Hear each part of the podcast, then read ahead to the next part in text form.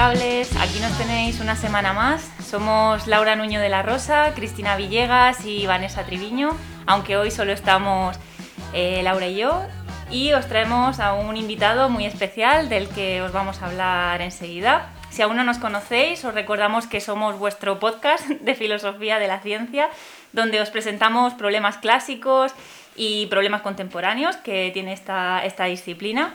Y eh, ya sabéis que podéis seguirnos en Instagram, en Twitter y que tenéis disponibles nuestros podcasts en iVoox y en otras plataformas pues como Spotify, Google Podcast, incluso YouTube.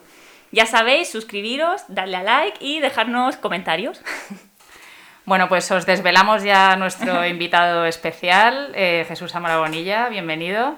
Hola. Eh, va a ser el primer entrevistado de esta tercera temporada. Eh, os hago una breve presentación porque podríamos decir muchas cosas, así que nada, los títulos más sobresalientes.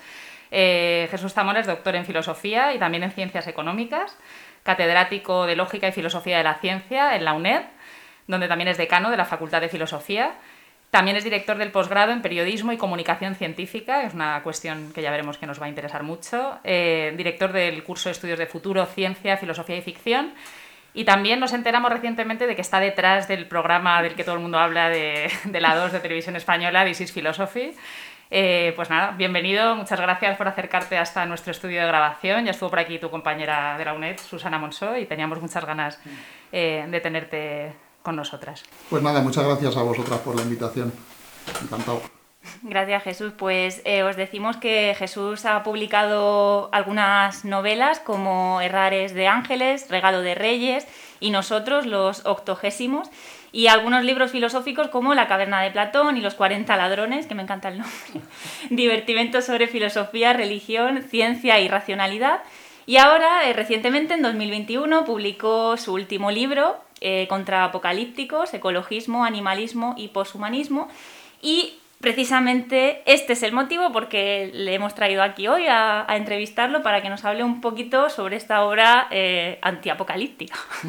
Bueno, yo antes de meternos ahí en faena eh, con esta última obra en la que vamos a centrar la entrevista, sí que quería, queríamos preguntarte un poco por, tu doble faceta como, eh, digamos, como literato y como filósofo, ¿no? Como, si lo entiendes como dos vidas paralelas o, o son dos formas de aproximarte a, a los mismos problemas, como... Bueno, yo lo que suelo decir es que mi verdadera vocación es más bien la de novelista. O sea, yo desde pequeño recuerdo, me recuerdo queriendo escribir novelas y de hecho, pues de adolescente escribí tres o cuatro de ciencia ficción, unas cosas Ah. malísimas que no le enseño a nadie. Eh, luego, pues eh, suelo decir que, que me dediqué a la filosofía porque de algo había que vivir, ¿no? porque de, la- de las novelas no iba, no, no iba a ganar un sueldo. Y entonces, pues nada, me dediqué a la filosofía, eh, estuve bastantes años pues haciendo lo que tiene que hacer un profesor universitario, ¿no? Publicar y publicar artículos, papers, cosas muy sesudas, muy, muy aburridas, aunque bueno, siempre intentaba poner alguna nota de humor. Y cuando ya, mm, pues tendría yo ya 40 y muchos o casi 50 años, eh, empecé a tener un poquito de tiempo libre porque quizá ya estaba un poco cansado de los papers y de las cosas más sesudas, pues volví a mi vocación eh, novelera, ¿no? Y entonces en la década pasada, eh, entre ratillos que sacaba por ahí, pues escribí tres novelas que sí que es verdad que eh, tratan de algunos temas parecidos a los que he tratado en obras filosóficas, pues sobre todo eh, esta defensa del pensamiento ilustrado frente a las mitologías, las ideologías y las religiones. ¿no? Y de, y de hecho, bueno, eh, te queremos preguntar en concreto cómo nace este libro, que ya parte un poco de esta cuestión, ¿no? Eh, donde, bueno, partes de una contraposición fuerte, ¿no? Entre los apocalípticos y los, eh, los integrados, que diría Eco, ¿no? Eh, ¿Cómo defines a los apocalípticos? ¿Y por qué decidiste escribir un libro contra ellos y no contra los integrados? Bueno, eh, hay que, hay que aclarar que, que la distinción que hace ECO entre apocalípticos e integrados en realidad tiene poco que ver con, con los apocalípticos de los que yo hablo en el libro, ¿no? Porque el libro de ECO, que es de principios de los años 60, en realidad se refiere a una polémica entre los intelectuales de la época sobre eh, cómo de ¿qué relevancia tenía el auge de la cultura popular? Pues básicamente el cine, la televisión, el cómic, que son formas de arte que no existían en los siglos anteriores y que ahora empiezan a tener una importancia fundamental. ¿no? Y entonces Humberto Eco divide a la clase de los intelectuales en dos grupos. Los apocalípticos son los que dicen que la cultura popular es el mal y se va a comer a la verdadera cultura y en realidad es un instrumento del capital para oprimir a la gente. Y los integrados, que serían los que defienden la cultura popular como una forma válida de cultura y, bueno, que están muy contentos con ella, sea como parte del capitalismo o en otro, en otro sentido. Eh, los apocalípticos de los que yo hablo son apocalípticos, digamos, más apocalípticos, o sea, son gente que piensa que, es, que el mundo va a acabarse, o por lo menos que la civilización va a acabarse, y si no va a acabarse, la civilización es tan mala que debería acabarse, y, deberíamos construir una, tirar a la basura esta civilización y construir otra. También hay que, hay que confesar que, tanto en el, no por compararme con Humberto Eco, pero tanto en su caso como en el mío, en realidad nuestros libros no contenían en su versión original la palabra apocalípticos en el título. Los dos títulos, tanto el de Humberto Eco, Apocalípticos Integrados, como el mío, Contra Apocalípticos, son títulos que pusieron los editores, que, les parecieron que eran eh, títulos más comerciales que los que habíamos puesto nosotros. ¿no? Y, bueno, evidentemente eh, el, el título de Eco es muy famoso y de hecho pues eso justifica un poco que aquí lo, lo parafraseemos un poquito, ¿no? ¿Y cuánto hay en el apocalipsis eh, actual, ¿no? ¿Cuánto hay, eh, ¿Cuánto hay de evidencia y cuánto hay de ideología o, sí, o de, política, de, de normativo en estas posiciones? Hombre, hay más evidencia desde luego que en los apocalipsis, en los movimientos apocalípticos anteriores, ¿no? que estaban sobre todo basados en la religión, pues cuando San Juan escribe el Apocalipsis, o, quien sea quien lo haya escrito, eh, el de la Biblia, quiero decir, pues mm, piensa que se va a acabar el mundo porque Dios va a mandar a los demonios y a los ángeles a luchar y patatín y patatán, ¿no? Ahora, digamos, hay razones un poco más científicas para aceptar que existe el riesgo de que se acabe la civilización por algún tipo de colapso, ¿no? Eh, pues hay por supuesto, bueno, ahora en estos días estamos otra vez resucitando el riesgo de la guerra nuclear, que llevábamos unas décadas sin pensar mucho en ella, ¿no? Eh, pero bueno, también está el cambio climático, también está muchos desarrollos tecnológicos que se dice que tienen el riesgo de terminar con la civilización. Así que eh, parte de racionalidad, de evidencia científica, empírica, digamos, la hay. Lo que pasa es que yo creo, y eso argumento en el libro, que, mm, que pensar que es bastante probable que la civilización vaya a colapsar, en, digamos, en las próximas décadas, pues para eso no hay tanta evidencia y más bien es fruto de una ideología el que se piense eso. Y volviendo, o sea, estás hablando de los, argumentos que dan y todo eso, pero volviendo un poquito al principio, eh, ¿Podrías decir por qué hay esta tendencia que nos guste tanto el pensamiento apocalíptico y pensar que se va a acabar el mundo? Y si no se acaba, tenemos que acabar con él porque la civilización tal como está no, merece la pena. Pues eh, yo exploro en algún capítulo del libro varias conjeturas sobre por qué puede ser tan popular el pensamiento apocalíptico y creo que la más, la que me parece más verosímil es porque no estamos muy preparados para entender la historia de una manera objetiva, como entendemos, por ejemplo, la evolución de las especies, sino que la historia de la sociedad humana tendemos a interpretarla como una narración. Nos parece que tiene que ser una historia, algo que se pueda contar en una novela, en una película, eh, etc. Y para que algo sea una narración hace falta una cosa muy importante y es que tenga un final, que se acabe. Puede acabar bien y puede acabar mal, naturalmente. Pero que la historia acabe bien casi no, nos imaginamos muy bien qué es lo que quiere decir. Eh, o sea, si que la historia acabase bien, querría decir que no acabase, más bien. Entonces, para que tenga un final de verdad, pues como en la música llega la nota tónica al final, y se acaba la música, pues tiene que pasar algo que nos diga que hasta aquí hemos llegado y esto ya es el final. Y entonces eso, el, pensar en el fin del mundo nos hace entender narrativamente la historia de manera mucho más mm, cognitivamente friendly, podríamos decir, ¿no? Eh, y yo creo que en el fondo esa es quizás la principal razón por la cual todas las ideas apocalípticas son tan, eh, tan, tan populares. Yo sobre esto, de la, sobre el relato, eh, bueno, aquí aparece un vínculo evidente ¿no? entre tu faceta como novelista, entonces, y tu interés por cuestiones que afectan también a, digamos, al, al relato popular sobre la ciencia. ¿no? ¿Qué papel eh, juega la ciencia en la construcción de estos nuevos relatos? ¿no? ¿Cómo se integra pues, en este nuevo imaginario, ¿no? Parece que, bueno, como señalabas antes, ¿no? Que a diferencia de la religión, ahora la ciencia es un papel como creador de imaginarios nuevos, ¿no? Que no, aparecía como tal eh, hace un siglo. Exactamente. Sí, claro, eh, desde luego, pues casi todos estos relatos apocalípticos tienen una base científica.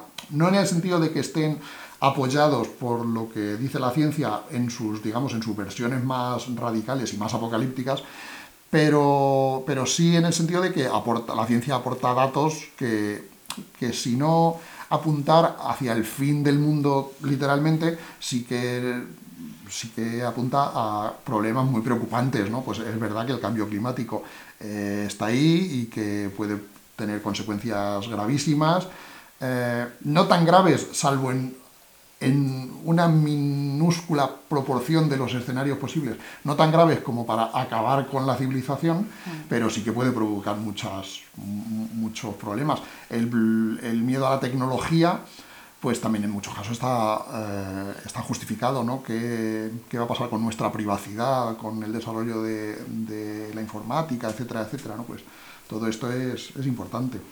En concreto, en el libro abordas eh, argumentos apocalípticos radicales que se plantean como desde dos vertientes, el, ecologismo y el animalismo. ¿Por qué escogiste precisamente estos dos temas? Pues yo creo que es más bien una casualidad, o sea, no es una elección, digamos, que responda a un argumento lógico claro, es simplemente que cuando se me ocurrió el libro, pues llevaba una temporada con varias ideas dándome vueltas sobre la mesa que no tenían mucho uno que, una unas que ver con otras, eh, algunas tenían que ver con el ecologismo, otras con el animalismo, otras con el posthumanismo y el transhumanismo.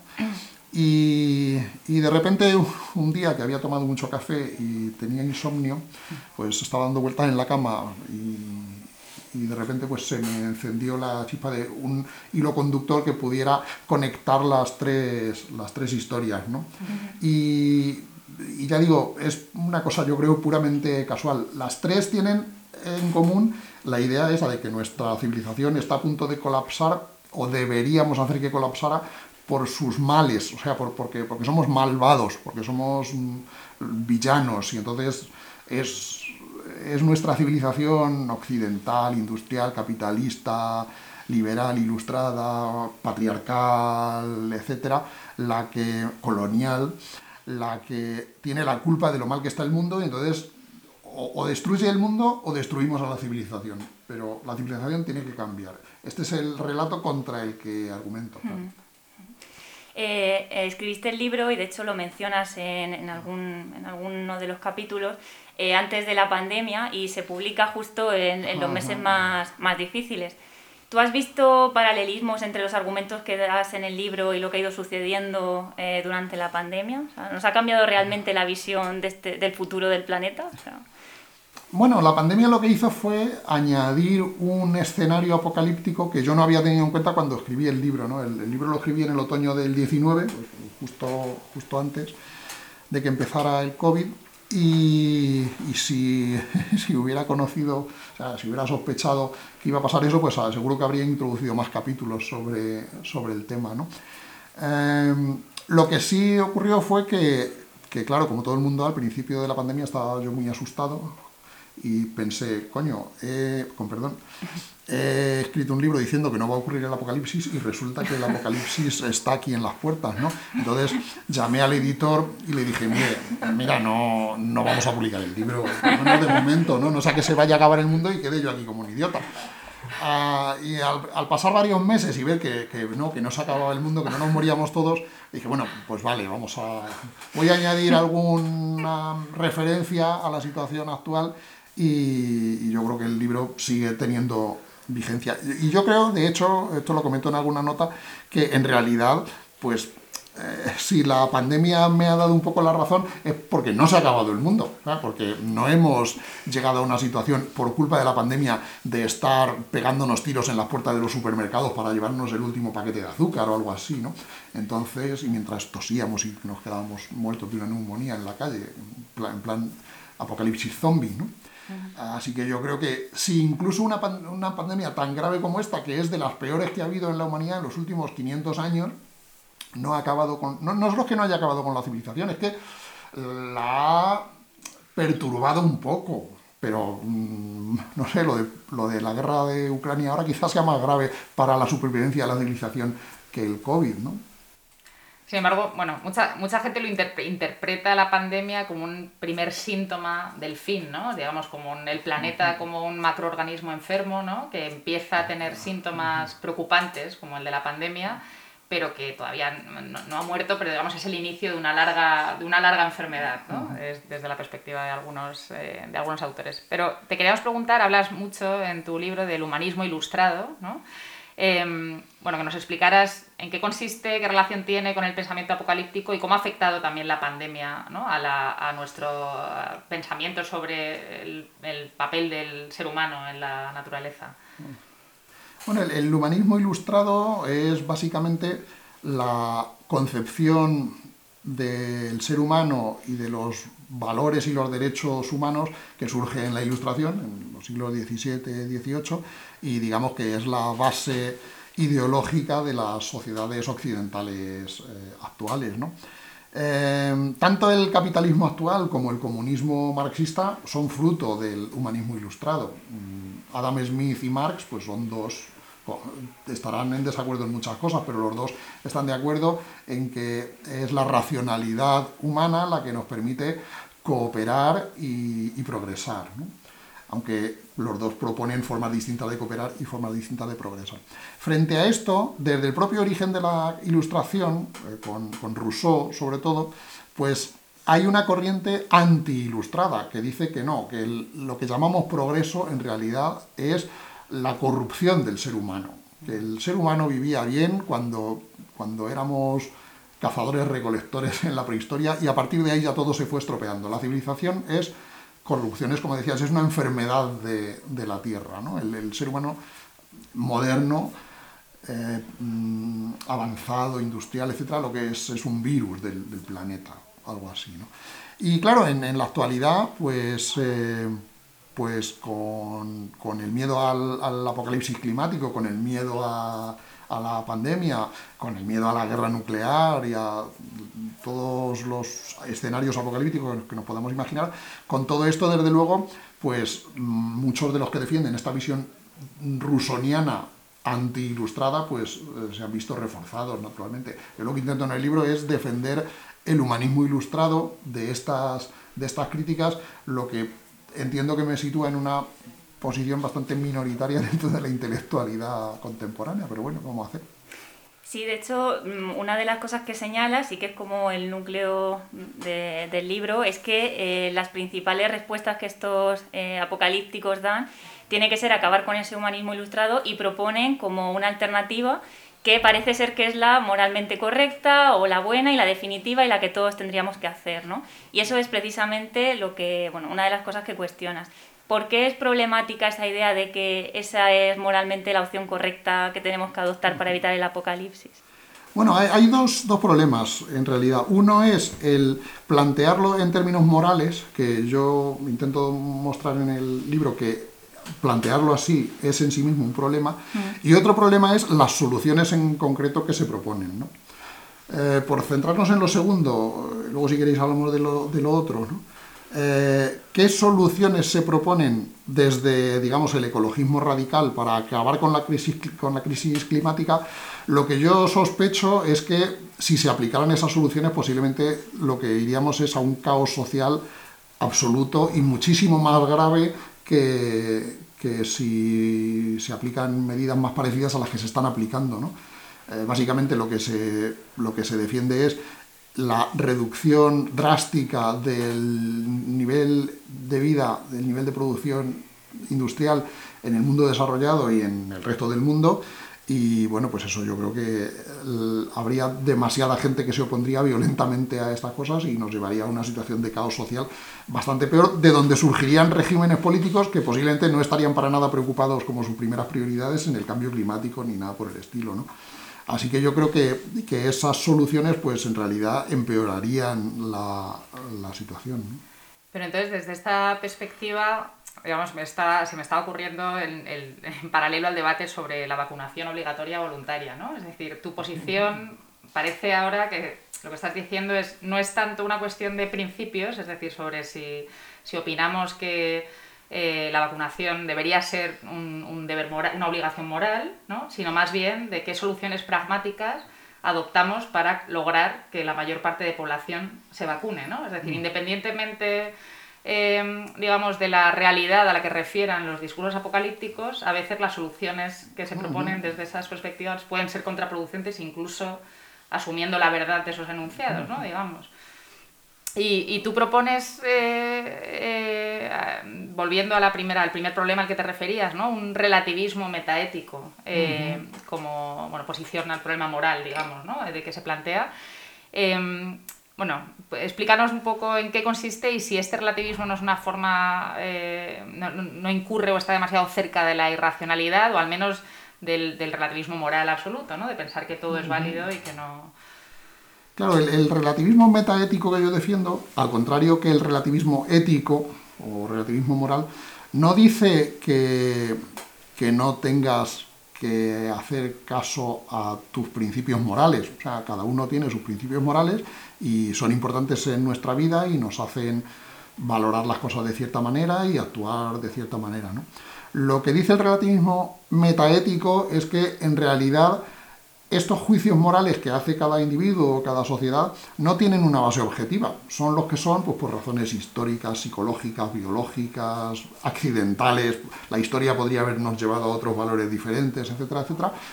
Y, conviene que tengamos en cuenta esta relatividad en el sentido de que la moral no tiene una base objetiva, no tiene sentido decir que quienes defienden, qué sé yo, el, Islam radical, los principios morales basados en el Islam radical están equivocados y en cambio quienes defienden la Declaración de los Derechos Humanos están en lo cierto, ¿no? Porque la ética no es como las matemáticas, no hay unos axiomas y unos teoremas que se puedan demostrar. En el fondo, pues uno acepta lo que acepta y tenemos que convivir con esta, con esta disparidad, ¿no? Entonces, ser consciente de que tus principios morales son los que son, pero podrían ser otros, pues yo espero, tengo confianza en que despierta una actitud de mejor comprensión de las situaciones y de mejor facilidad para encontrar soluciones a esas, a esas situaciones. Comentabas antes que, bueno, dentro de las respuestas que ofrecías a estos apocalípticos estaba el mostrar que, bueno, desde, el, desde datos más científicos, pues a veces las consecuencias que ellos plantean no, no, se, van a, no se van a realizar y que a veces las soluciones serían, serían peores. Eso nos lleva a ver que a lo mejor en las cuestiones eh, o las posturas más radicales, ¿no? como estas que defienden el apocalipsis, a veces... Eh, se apoyan o tienen un carácter que podríamos decir anticientífico, ¿no? Un poquito, eh, sí, anticientíficos. ¿Crees que tus planteamientos y lo que propones también es relevante para aquellas posturas más negacionistas sobre el conocimiento científico y los datos científicos? Hombre, yo creo que los argumentos contra los que he escrito el libro no son especialmente negacionistas e irracionales, o sea, yo creo que son gente que que tiene una opinión razonable y que la defiende con argumentos razonables. Lo que pasa es que yo creo que mis argumentos son más razonables y por lo tanto eh, me convencen más que los, que los suyos. ¿no? Pero, pero no he argumentado tanto contra eh, gente pues, que simplemente niega cualquier evidencia científica o niega el papel de la ciencia. Yo creo que el problema en estos casos más bien se trata de que no está claro qué es, no, no está claro como un teorema matemático qué es lo que dice la ciencia, ¿no? Y los, y la influencia de las ideologías en las conclusiones que sacamos a partir de los datos científicos, pues es importante y hay que, hay que tenerla en cuenta. ¿no? Ya, a propósito de esto, eh, no sé, nos parecía que más bien el, el problema ¿no? que puede plantear, digamos, una porque alguien podría reaccionar ante una posición como la tuya, es que eh, no pueden posiciones relativistas de esta naturaleza eh, darle alas o alimentar a las posiciones negacionistas, ¿no? Un poco lo que pasa a veces, nos encontramos esta, este dilema muy a menudo en, en, los debates en filosofía de la biología, por ejemplo, ¿no? sobre eh, teorías alternativas a la darwinista, que en cuanto se pronuncian son eh, reutilizadas por el movimiento ¿no? del, del, diseño inteligente para probar algo que no tenía nada que ver con la otra posición. O sea, que no se trata de que obviamente tú defiendas ningún tipo de negacionismo, pero sí que pueda ser cooptado por estos movimientos para relativizar.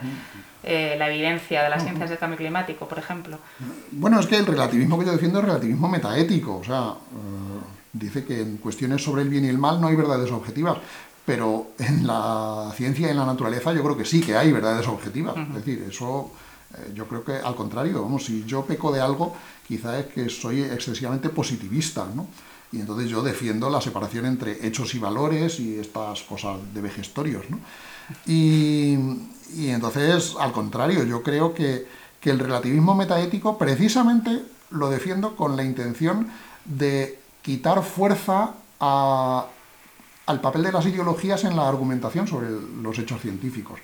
Porque eh, en casos como el del antidarwinismo, por ejemplo, pues está claro, me parece a mí, que se defiende, se critica el darwinismo no en el fondo porque los datos que apoyan el darwinismo sean débiles, se critica el darwinismo sobre todo porque ideológicamente no se quiere aceptar que el ser humano es un animal como todos los demás. Se, se quiere demostrar de la forma que sea que la evolución o el universo está guiado por la mano amorosa de Dios, bueno, amorosa de vez en cuando, otra más bien te da un cachete, eh, y en el fondo es eso, o sea, si, esto, si esta gente no fuera creyente en las religiones monoteístas, no se molestarían en ser antidarwinistas, les daría igual. Es, es su ideología moral la que en el fondo les hace estar en contra de, del darwinismo. Yo lo que digo es, si les convencemos primero de que su ideología moral no vale un pimiento, porque ninguna vale un pimiento, porque es una cuestión puramente relativa, puramente de gustos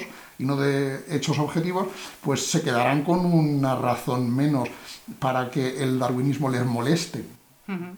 Pero claro, el negacionismo de Trump, por ejemplo, es un negacionismo también ideológico, ¿no? Y ahí tú eres muy crítico con el trabajo de Latour, al que le dedicamos un, un episodio, por cierto, eh, de nuestro podcast. Precisamente, claro, Latour eh, estaría en contra de esa distinción entre lo normativo y lo objetivo en ciencia, ¿no?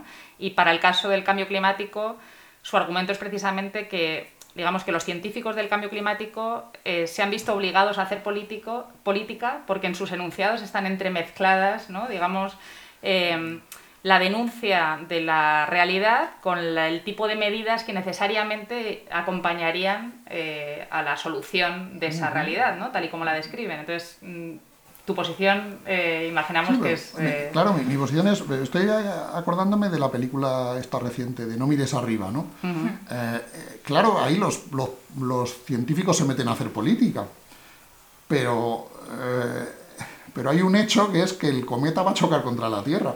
Piensen lo que piensen los científicos, sea, aunque de repente llegase, no sé, se hubiese un escape en una fábrica de drogas y entonces toda la humanidad se drogara y estuviéramos felices y, y, y, y, sedados, por así decir, y no nos preocupara nada y fuéramos eso, pues muy felices, de todas formas el cometa seguía su trayectoria impepinable por las leyes de la física para chocar contra la Tierra. Y entonces una cosa son los hechos y otra cosa son nuestras actitudes ante los hechos. Lo que nos importa, eh, Latour dice cuestiones de hecho o cuestiones matters of concern, o sea, lo que nos importa. Eh, bueno, ya, pero los hechos son los que son independientemente de qué sea lo que nos importa a nosotros. O por lo menos la mejor actitud o la mejor respuesta que podemos dar para solucionar lo que nos importa es averiguar cuáles son los hechos. Es decir, averiguar qué va a pasar exactamente si hacemos esto, qué va a pasar exactamente si hacemos esto, qué va a pasar exactamente si hacemos esto. Y cuando tengamos eso claro, decidiremos mejor qué hacer. También es verdad que en la mayor parte de los problemas de concern eh, importantes, el problema es que no está claro que, cuáles van a ser las consecuencias de una política o las consecuencias de otra. El problema aquí yo creo es que unas políticas no está muy claro cuáles van a ser sus consecuencias a largo plazo, cómo van a afectar al cambio climático, por ejemplo, en 30, 40, 100 años, Pero en cambio sí está muy claro cómo van a afectar a la vida de la gente ahora mismo. O sea, si se suben muchísimo los impuestos a las empresas, por ejemplo, para hacer más caro todo aquello que produce CO2, pues no está muy claro cómo va a afectar en realidad al, CO2 en la atmósfera. A lo mejor no aumenta, a lo mejor disminuye menos de lo que pensamos, o a lo mejor disminuye más, quién sabe. Pero lo que sí está muy claro es que las cuentas de resultados de muchas empresas se van a ver afectadas. Y claro, hay mucha gente que tiene más concern, más le da más importancia a su cuenta de resultados, que es algo seguro, o sea, que, que, es algo patente, que está ahí a corto plazo, que a lo que va a pasar posiblemente quizá en el futuro. Y por eso precisamente mi idea es que no hay que olvidar los valores o las actitudes que nos con, con las que nos enfrentamos a los problemas, pero lo que hay que hacer es dar más fuerza a estar más tener la mayor certeza posible de cuáles van a ser los resultados de las distintas políticas. Y para eso lo que hace falta es ciencia de la de toda la vida, no política ni ideología. Esto, bueno, esto abre todo un melón, ¿no? Sobre, digamos, la, participación de la ciudadanía en la gestión de la ciencia también, ¿no? Que ahí, eh, bueno, tú como filósofo de la ciencia eh, estás muy al tanto de todos los debates, aunque no, eh, no te metas en profundidad en ellos en el libro. Eh, Philip Kitcher, por ejemplo, ¿no? su, su posición sobre la ciencia, el papel de la ciencia en una sociedad democrática. ¿no? ¿Cuál es, mm, desde, esta, desde, desde tu perspectiva, qué papel debería jugar la ciudadanía en las decisiones políticas en relación con la evidencia científica? Pues aquí hay dos dos aspectos principales. Uno, digamos, que en el input del proceso científico y otro en el output. ¿no? Con respecto al input, la cuestión es a qué dedicar el dinero de la investigación. Y esto, evidentemente, yo creo que si eh, la investigación se paga principalmente con impuestos, pues es lógico que los que aportan esos impuestos, que son los ciudadanos, pues tengan voz en qué, qué investigaciones son las que les parece más razonable que, que se financien. ¿no? Eh, con respecto al output, es decir, ¿qué, han encontrado los científicos una vez que se ha hecho la investigación con ese dinero que han aportado los ciudadanos? Pues ahí yo creo que los ciudadanos deberían tener poca voz, porque más bien, eh, si, queremos, si queremos que haya científicos en vez de brujos o asambleas en la tribu, es porque pensamos que la forma como los científicos intentan averiguar la respuesta a las preguntas tiene una probabilidad mayor de encontrar las respuestas correctas que el, brujo de la tribu. por eso queremos científicos, o sea, por eso le damos dinero a los científicos para empezar, porque la forma como los científicos investigan tienen más probabilidades de llevarnos a una respuesta correcta que, que juntarnos todos en una asamblea a ver qué va a pasar, a ver a qué se debe esta enfermedad, por ejemplo. Entonces, el papel de los ciudadanos, pues yo creo que tiene que estar limitado por el hecho de que lo que deseamos con la ciencia es encontrar la verdad. Entonces, si se me demuestra que los ciudadanos, algún tipo de participación es más, mm, es más probable que lleve a la verdad gracias a la participación ciudadana, pues me parece estupendo. Pero en muchos casos yo sospecho que el abrir la investigación científica a las asambleas ciudadanas, al activismo o a muchos otros, muchas otras cuestiones, pues no necesariamente va a llevarnos a la verdad.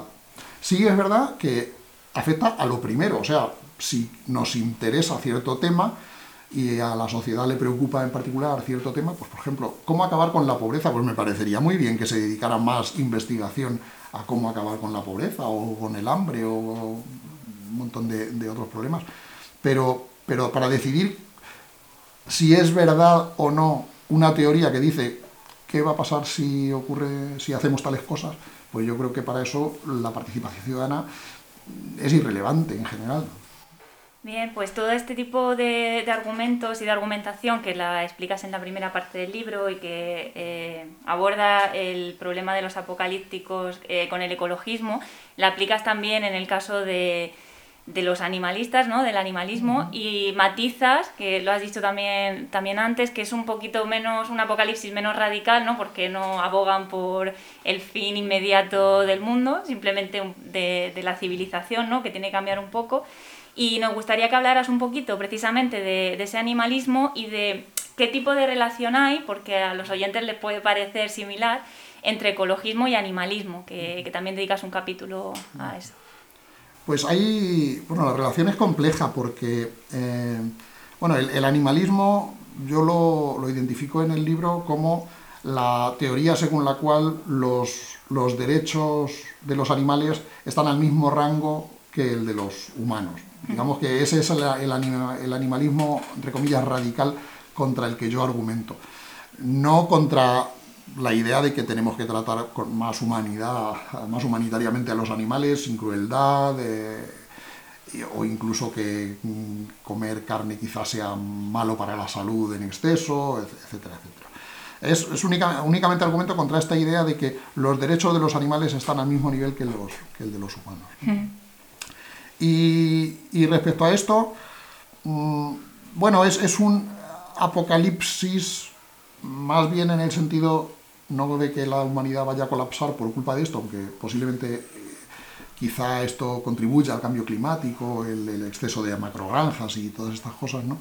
pero sobre todo por la idea de que eh, se piensa que los humanos estamos cometiendo un apocalipsis contra los animales.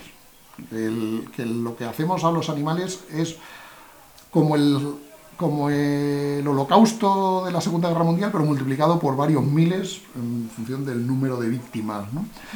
Y eh, además que tendríamos que cambiar radicalmente la sociedad para, para solucionar esto. Así que eh, no es el mismo tipo, y son argumentos bastante distintos, pero bueno, están en el mismo saco de, de ideologías para las cuales la sociedad occidental ilustrada es la culpable de todos los males. ¿no? Se nos ocurría leyendo este, comentando este capítulo juntas, eh, eh, pensábamos en, en, el hecho de que en España acabamos de reconocer como seres sintientes a los animales uh -huh. y que el pasado noviembre en, en, el Reino Unido también se reconoció a pulpos, langostas y cangrejos como animales sintientes, de hecho a partir también eh, de la obra de varios eh, filósofos. Em, ¿Nos dota el conocimiento científico, este en concreto en relación a los animales, de algún mandato moral? Bueno, ahí yo argumento en, alguna, en alguno de los capítulos de esta parte del libro que, que en realidad muchos animalistas dicen algo así como que, bueno, maltratamos a los animales porque la sociedad moderna eh, piensa que los animales son como una especie de meras máquinas que no sienten y, nada por el estilo. Y yo digo, al contrario, digo, sí, toda la vida se ha pensado que, y se ha estado absolutamente seguro de que los animales sienten. O sea, cuando la gente tenía animales en el campo, pues era perfectamente consciente de que a la burra le dolía cuando le dabas un palo para que anduviera más deprisa, y precisamente por eso le dabas el palo, para que, para que anduviera más deprisa porque le dolía, ¿no? O sea que yo creo que, que la humanidad ha estado casi durante casi toda la historia muy convencida, quizás mucho más convencida incluso que ahora, de que los animales son seres sintientes e inteligentes. Eh, pero eso no les evitaba el, utilizarlos y comérselos. Eh, no veo por qué reconocer que los animales ahora, o sea, reconocer ahora que los animales son seres sintientes, tiene por qué llevarnos a la conclusión de que, eh, de que no nos lo podemos comer, por ejemplo. Y básicamente mi argumento, que no es nada original, es que la inmensa mayoría, el sufrimiento de la inmensa mayoría de los animales que existen en el mundo, nos importa, incluso a los más mm, acérrimos animalistas, nos importa un carajo. O sea, lo que le pasa a las ratas que viven debajo de nuestras casas, que, que no tienen alimento suficiente y entonces se comen unas a otras, que no es una, muerte dulce, para nada, ¿no? Eh, pues no, nos importa un carajo. O sea, ¿qué, vamos, qué, hace, ¿Qué movimientos sociales hay para evitar la muerte de las crías de ratas eh, siendo devoradas por otras ratas más adultas. Ninguno, nos importa cero. ¿Por qué? Pues porque es lógico, porque, porque la, biología lleva 600 millones de años eh, funcionando con presas y depredadores y nosotros podemos, como mucho, mejorar un poquito la vida de unos cuantos miles o millones de animales que viven a nuestro alrededor, eh, que son mascotas o animales domésticos o animales de laboratorio, etc. Podemos preocuparnos de que, de que con nosotros estén por lo menos no peor de lo que están en la naturaleza. Pero los animales que están en la naturaleza y que seguirán en la naturaleza millones y millones de años en el futuro van a seguir siendo devorados unos por otros y, nos da igual porque, porque no hay nada que hacer con respecto a eso. Así que mi conclusión es, sí, los, los animales sienten, pero bueno, eh, esa, así es la vida, ¿qué vamos a hacer? Yo tengo que confesar que cuando leí esa parte del libro, eh, estuve, fui como un poquito más reacia, supongo que porque tengo mascota y empatizo mucho con ella. Eh, pero no porque no entendiera los argumentos que, que, me gustaban y creo que tienes razón, ¿no? Cuando decías lo de, bueno, salvaríamos al depredador que se está comiendo los huevos, o sea, quitaríamos al depredador que se está comiendo los huevos de un nido, aún sabiendo que, que posiblemente esos futuros pollitos se coman a los eh, futuros pollitos del otro, vale. Pero eh, no me dejaba de, pues eso, de generar como cierto rechazo, quizá emocional, pensar que los animales son como seres morales de segunda categoría y que, y que habría que considerarlos así. Entonces, quería, queríamos aprovechar para preguntarte si, si aquí hay un componente emocional quizá más alto que, que en el primer caso de los, de los eh, ecologismos y si has encontrado posturas de rechazo o alguna reacción ¿no? Mm, cuando has presentado argumentos de este tipo. Sí, sí, claro. Aquí yo creo que juega más lo emocional que en el caso del, del, cambio climático, porque al fin y al cabo el cambio climático es algo más abstracto, que no se ve eh, simplemente con abrir la ventana y mirar al cielo. En cambio, los animales, pues sí, están a nuestro alrededor, les tenemos cariño, desde luego, a, a las mascotas, las que viven con nosotros, etcétera, etcétera. Eh, pero pero perdona, no, no, me acuerdo cuál era la pregunta. me he liado. No, eso, que aquí hay un componente más emocional ah, sí. y, si, y si habías encontrado al presentar este tipo de argumentos, exponerlos, si habías sentido a lo mejor más rechazo por parte de, de los oyentes, ¿no? De la gente que te haya podido escuchar o, bueno, o no lo has yo, percibido. Quizá porque haya dado la casualidad que este capítulo no lo han leído muchos animalistas. eh, yo creo que no, que he tenido más reacciones contrarias por el tema del ecologismo que, que por este. Pero ya digo, a lo mejor es simplemente porque no he tenido suficientes lectores. Esperemos que con este podcast ya todos los animalistas seguro, se, pongan, se, pongan, a leerlo. Bueno, y el, estamos viendo un recorrido ahí muy apresurado, sí, solo podemos animar a que, animaros a que os leáis el libro. Ya el último episodio eh, en el que te detienes, ¿no? Como, digamos, como otro relato apocalíptico, ¿no? Tiene que ver con el transhumanismo, ¿no? Uh -huh. eh, eh, es lo mismo, bueno, perdón, con el posthumanismo, ¿no? que estamos acostumbrados a pensar en términos de transhumanismo. ¿Son lo mismo estos dos términos o no tienen, no tienen nada que ver? Bueno, en realidad, como todo movimiento cultural, sea, los límites no son nada precisos, ¿no? Y cada uno utiliza los términos un poco según le parece. Hay muchos casos en los cuales posthumanismo y transhumanismo pues, se utilizan como sinónimos. Eh, lo que pasa es que hay, digamos, dos dentro del posthumanismo, transhumanismo, hay dos corrientes, al menos, que sí que son muy diferentes una, una de la otra. Eh, una que es, digamos, más tecnófila eh, y que se suele considerar más como transhumanismo, y otra que es más eh, cientófoba o ilustradófoba, que, que, son más herederos de Rousseau y de cosas como la Escuela de Frankfurt, Foucault, el posmodernismo, etc. Que estos es lo que se denominan a sí mismos, o a sí mismas, porque son en, en su mayoría autoras, en este caso, posthumanistas. Es muy curioso porque las posthumanistas son casi todo autoras, en cambio los transhumanistas hay pocos eh, que sean mujeres, casi todos son, son hombres será por la cosa que a los chicos les gustan más los trastos y a las chicas las personas, que, que no se dice la verdad. Eh, pero sí, yo creo que esta sería la diferencia principal. El posthumanismo, digamos, es una, una, una visión eh, más filosófica en el sentido, en el sentido no, no sabría cómo decir, hermenéutico de la palabra, ¿no? Es, están, no, no son para nada favorables al pensamiento científico. Uh -huh. En cambio, la, los transhumanistas sí, lo que dicen más o menos, lo que intentan es cómo conceptualizar y cómo utilizar la ciencia y la tecnología para mejorar la especie humana y cuáles son los riesgos también de que en vez de mejorarla lo que haga sea fastidiarnos. Los posthumanistas o las posthumanistas, en cambio, lo que quieren es abandonar la idea tradicional del humanismo ilustrado y sustituirlo por una especie de posthumanismo. Bueno, aquí tenemos a Vanessa, que es una excepción, que es una filósofa a la que le gustan los trastos, eh, le gustan mucho los coches y además da clase en ingeniería de robótica. Me acuerdo como, como me comentabas el otro día, ¿no? que a tus alumnos les interesa mucho precisamente el tema este del poshumanismo, de la singularidad tecnológica. Sí, efectivamente. De hecho, eh, me hizo mucha gracia porque bueno, mis alumnos, los, mis ingenieros, que están en primero, están como súper emocionados con esta idea de alcanzar una inteligencia artificial a lo Yo Robot, ¿no? Tipo la película, y nos chocó mucho porque una de las definiciones que tú das es, eh, o cómo defines este poshumanismo de la singularidad eh, tecnológica, es como la idea más disparatada concebida en las últimas décadas. Entonces, queríamos que nos hablaras un poquito de este, de este disparate. Sí, la, la idea de la singularidad digamos, contiene dos, aspectos principales. Uno es la idea de que la inteligencia artificial puede llegar a, ser mucho más inteligente que los humanos, y entonces, pues, frente a los ordenadores de dentro de unas décadas o dentro de unos siglos, los humanos quizás seamos eh, a, nivel, de inteligencia algo parecido a como las moscas son con respecto a nosotros, ¿no? Y entonces, pues, eh, eh, la cuestión, ahora se habla mucho de, bueno, la ética de los robots, etcétera, etcétera, etcétera.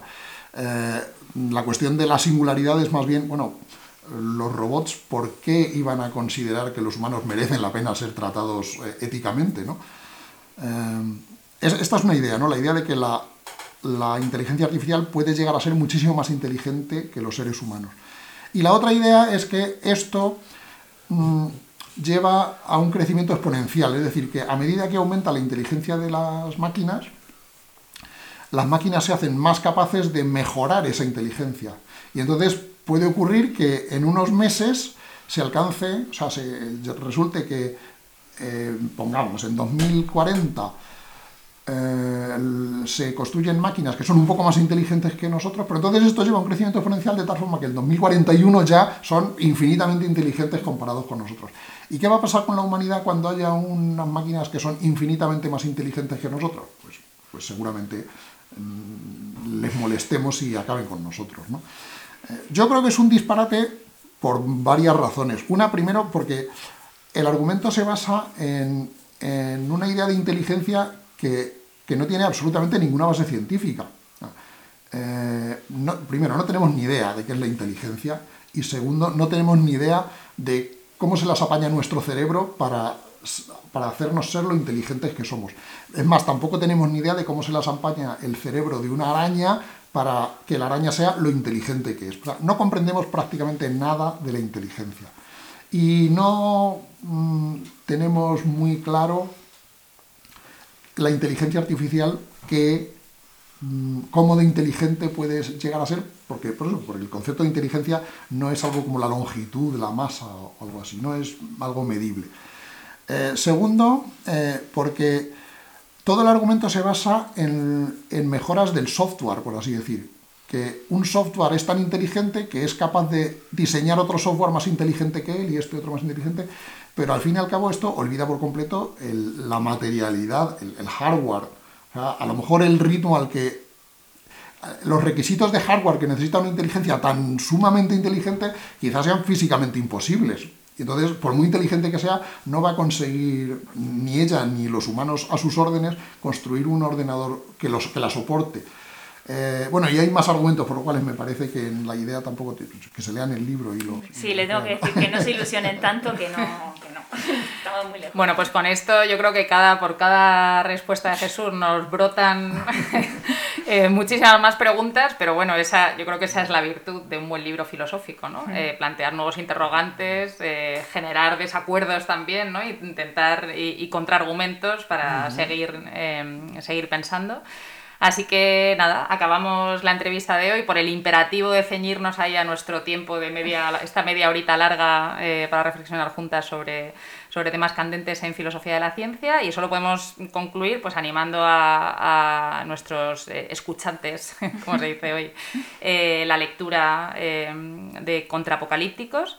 Y nada, nos vemos en, dos semanas y os animamos, por favor, a que nos dejéis vuestras reflexiones en, las redes una vez que, lo hayáis leído. Eh, yo quiero añadir una cosilla que se nos olvidaba, que Cristina nos ha dicho, claro, que no, podía, que no podía estar aquí, pero que se leyó el libro porque quería dejar de ser tan apocalíptica. Es verdad. y que la convenciste un poquito.